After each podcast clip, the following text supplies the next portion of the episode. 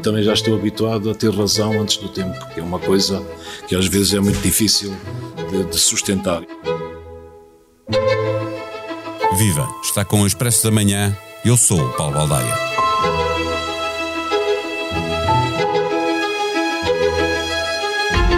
Num governo de oito meses, mas já com várias saídas, por desistência ou demissão, e por isso um governo novo com ar de velho, aí está uma mini remodelação que pode permitir recuperar a iniciativa política com melhor coordenação dentro do governo e entre o governo e o Partido Socialista.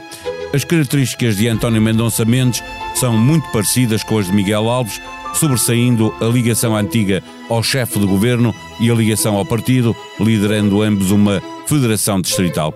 António Costa quer alguém que conheça bem, mas também quem o conheça a ele e não o surpreenda fazendo o que ele nunca faria. A mini remodelação acontece nas pastas de Economia e Finanças, áreas de gestão política essencial em tempos de grande incerteza. As contas certas, num passado recente bandeira da direita e arma de arremesso contra o PS, é hoje o maior capital político de António Costa. Ministérios com secretarias de Estado de perfil mais técnico garantem ao chefe do governo que todos percebem que, mesmo que a crise se agrave, não haverá cedências na despesa pública para lá do que possa ser aceite em Bruxelas. Para analisar as entradas e as saídas do governo, conversamos neste episódio com David Diniz, diretor adjunto do Expresso. O Expresso da Manhã tem o patrocínio do BPI, Banco Oficial das Seleções. Vamos apoiar a seleção em todos os momentos do Mundial. Banco BPI SA, registado junto do Banco de Portugal sob o número 10. Viva David Diniz, face aos problemas que já se verificaram em oito meses de governo e face à ideia que vingou de que este é um governo cansado, esta mini remodelação fica aquém das expectativas? Quiçá aquém das expectativas, sobretudo de algumas pessoas dentro do Partido Socialista, porque percebe-se que, inevitavelmente, à medida que o tempo vai passando, um, há sempre sinais de algumas tensões ou alguns casos mal resolvidos, e não é só de secretários de Estado. Uh, assim que houve notícia, uh, naquela terça-feira, salvo erro, o tempo voa, uh, nesta terça-feira, de que o, o, tinha aberto a época de remodelação Uh, ou seja, que havia já uh, duas pessoas no Ministério da Economia que tinham ordem de marcha, uh, imediatamente no Partido Socialista começou a especular-se e a questionar-se se isto atingiria, por exemplo, a Ministra da, da Agricultura. Um, na economia percebia-se que não, porque a saída dos secretários certo. de Estado implicava uma permanência de, uma resposta de Costa positiva. Silva. É engraçado que muitos de nós, eu incluído, vaticinamos nessa altura destas complicações eh, que António Costa e Silva já tinha guia de marcha, era só saber o dia, e afinal. Mesmo no PS havia quem achasse que, que não era nada garantido que passasse de janeiro.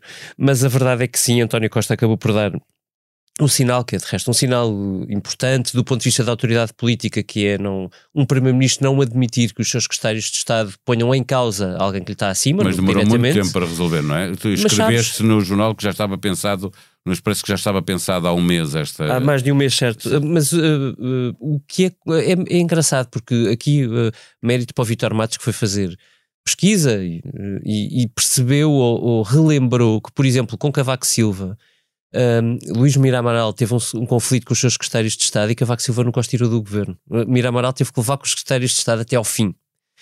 portanto, aliás, se quiseres outro exemplo, com António Guterres um, o uh, José Sócrates era secretário de Estado, teve um conflito com a Elisa Ferreira. José Sócrates acabou a chegar a ministro.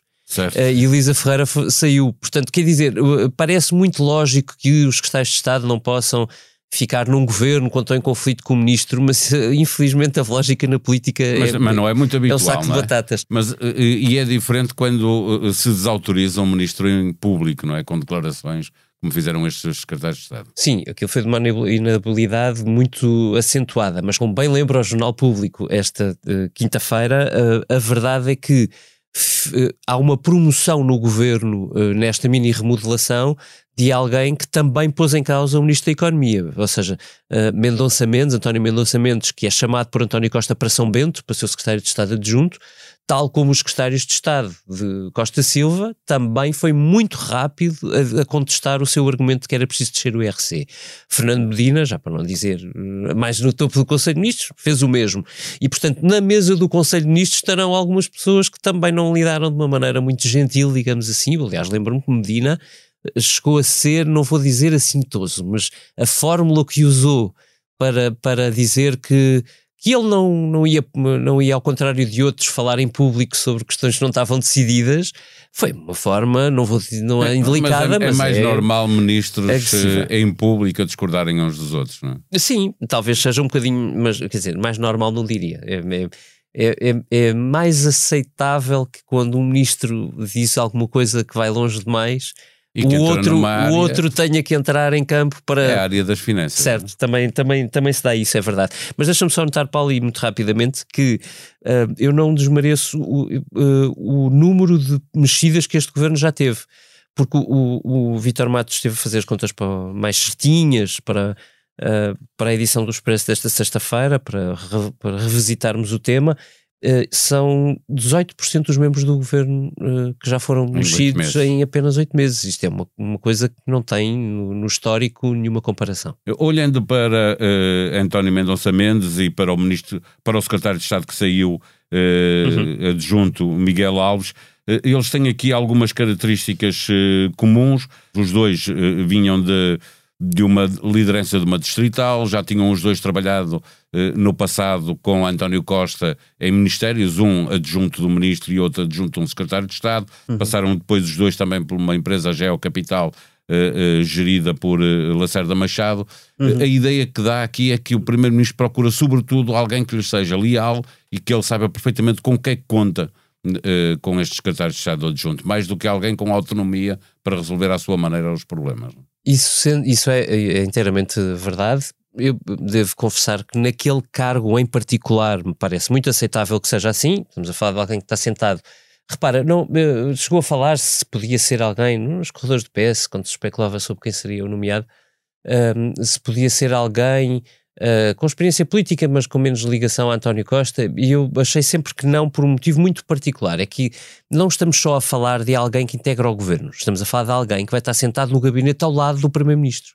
Todo o tempo. Vai saber a vida toda do Primeiro-Ministro. É e um Primeiro-Ministro que está muitas vezes fora precisa que alguém saiba como ele pensa para atuar de acordo com, com a lógica. Exatamente. Eu acho que tu, tendo razão, voltando ao ponto da tua, da tua pergunta, uh, há alguma dif há, há, diferenças significativas entre os perfis dos dois. Uh, ou seja, uh, Miguel Alves vinha de fora do governo, é, é, alguém com grande carreira dentro do Partido Socialista, enorme ligação ao aparelho do partido, uh, mas era autarca. Isso comportou um risco, desde logo jurídico, que, que fez com que só tenha estado dois meses no governo, mas havia outros riscos envolvidos. É que alguém que não está no governo, não conhece nem os procedimentos, nem tem ligações às pessoas todas, nem tem. Mas não foi isso que o tramou, nem conhece o histórico. Aspas, não, é? não mas o é, tramou foi é, mesmo o passado. É verdade, mas, é, mas torna-se sempre mais arriscado. E torna mais arriscado, lá está. Imagina que, vamos fazer só um caso. Uh, um caso exemplo para, para perceber onde é que eu quero chegar. Imagina que uh, sobre António Mendonça Mendes apareceria um caso igual ao de Miguel Alves. A autoridade política de alguém que já está no governo, e Mendonça Mendes está no governo desde 2017, portanto, há cinco anos no governo, não é de agora. Uh, que conhece toda a gente, que tem autoridade própria, que ainda por cima se dá bem com toda a gente, tem a capacidade dele resistir a um, a um imprevisto. Uh, Miguel Alves não foi propriamente imprevisto, mas isso é o problema de António Costa, uh, seria sempre superior, porque já tem raízes ali. E, e, eu acho que António Costa quis aqui jogar pelo seguro, que é alguém que tem experiência política, enorme experiência política, que, tem, que lhe é absolutamente leal. Uh, ele é apoiante de António Costa desde, desde a hora menos 5, é da hora zero, da menos 5. Miguel Alves também era, não é? Sim, mas, mas tem, lá está, uma raiz dentro do governo. Portanto, os procedimentos são conhecidos, uh, uh, o conhecimento de todos os intérpretes do jogo é conhecido, da cabeça de António Costa é conhecido e, e, do histórico de como tem sido no governo, passo a passo, medida a medida, como é que as decisões tomam também. Portanto, foi mesmo jogar no seguro, risco zero, uh, o que já agora era capaz de vir a tempo, porque ao fim deste tempo, de, destes oito meses e, de governo, e para já quem era achou hora. que nem sequer precisava de um secretário de Estado Exato, junto. exato, não, e, e, é absolutamente imprescindível e, e percebe-se isso no governo. O governo não tem um, desde o início desta maioria absoluta, e é uma maioria absoluta, que o governo não tem a iniciativa política. E isso é uma coisa, eu diria quase inadmissível. Não Faz tem, muito pouco sentido, sem portanto, dúvida. precisa de facto Eh, eh, desse reforço. Exatamente por aí, porque há basicamente, para lá da questão da coordenação política de que estávamos a falar eh, no governo, mas também ligação ao Partido Socialista, obviamente, Hum. alterações nas equipas de economia e finanças. Eh, É o Primeiro-Ministro a levar a sério o aviso do Presidente da República eh, que diz que, como for 2023, assim dependerá o resto da legislatura. Está tudo eh, dependente do desempenho da economia e finanças. Finanças acho que é uma, uma- acho que é uma no story no sentido que Fernando Medina percebeu que tinha uma oportunidade para reforçar a equipa e, e, e há ali a especificidade é fácil de explicar eh, há- tem que haver um secretário de Estado com responsabilidade para acompanhar empresas públicas não pode dividir-se entre tarefas, não é possível. E, e lá está, mais um erro de António Costa original na formação deste governo. Ah, tem que ser mais curto e onde é que se corta? Não foi nos ministérios, foi nas É nas secretarias de secretarias de Estado. Mas não dá sempre, não é Mas ainda assim, também vemos, vemos aqui que as escolhas, tanto para a economia como para as finanças, são de cargo, são pessoas mais técnicas, Lá está. o que faz supor que haverá menos. Empresas eh, públicas. saída, Empresas não é? públicas tinha que ser uma pessoa técnica. Eh, Assuntos fiscais. Por acaso estava um político há sete anos que estava eh, e adaptou-se bem, Mendonça Mendes fez um papel, enfim, mais ou menos É incontestado mais durante para aquele processo. receber, para distribuir, é que é mais complicado. É é eu percebo o que tu queres dizer, mas ali, francamente, tu, tudo se decide na, na mecânica de como tu vais mexer nos impostos. E isso tem, convém que seja alguém que conheça muito bem o processo ou que seja politicamente muito hábil e que recolha os, os conselhos técnicos mais sábios. Ah, portanto, nas finanças eu acho que é um no-brainer, como dizem os ingleses, com uma expressão muito feliz.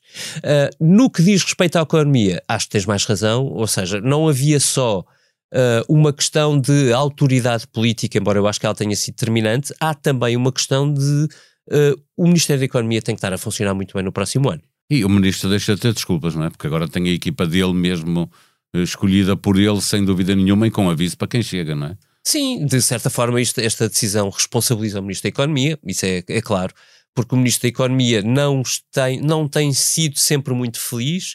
António Costa parece confiar bastante nele, uh, de resto uh, postou muitas fichas na, na entrada deste Ministro, tinha algum peso, digamos assim, mais académico uh, do que outra coisa, mas, mas do ponto de vista político ele não tem sido muito hábil. Uh, agora terá mais condições para formar gabinetes sólidos que o apoiem, Uh, e, e- e sim, diria que se as coisas do lado da economia não correrem muito bem no próximo ano, António Costa Silva está- continuará seguramente a estar numa pole position para uma remodelação. Eh, Olhando para, para, estes, para estas duas equipas, eh, eh, dá também um sinal de que não haverá cedências na política das contas certas, mesmo que a crise venha eh, a exigir ma- uma necessidade maior de reforçar os apoios sociais. Sim, não, não haverá cedência seguramente, eu acho que isso é uh, a única coisa realmente certa na- em António Costa e em Fernando Medina, que é conjuntural, podia ser Fernando Medina como foi o Leão, como foi Centeno.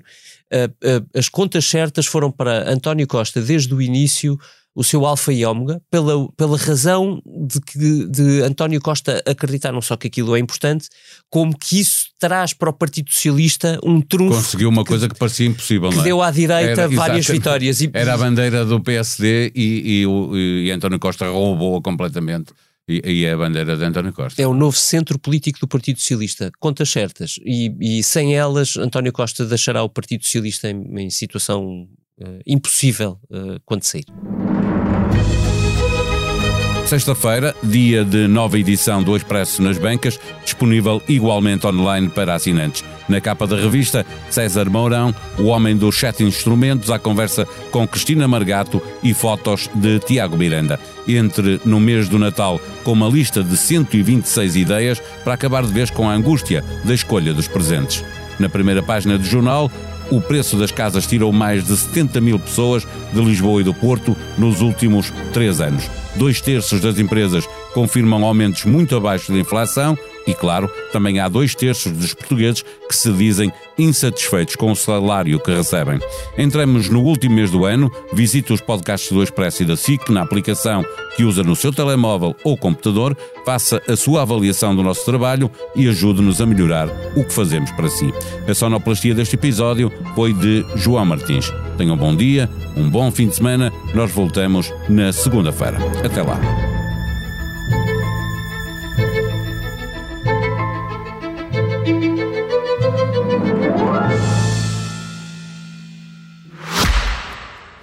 O Expresso da Manhã tem o patrocínio do BPI, Banco Oficial das Seleções.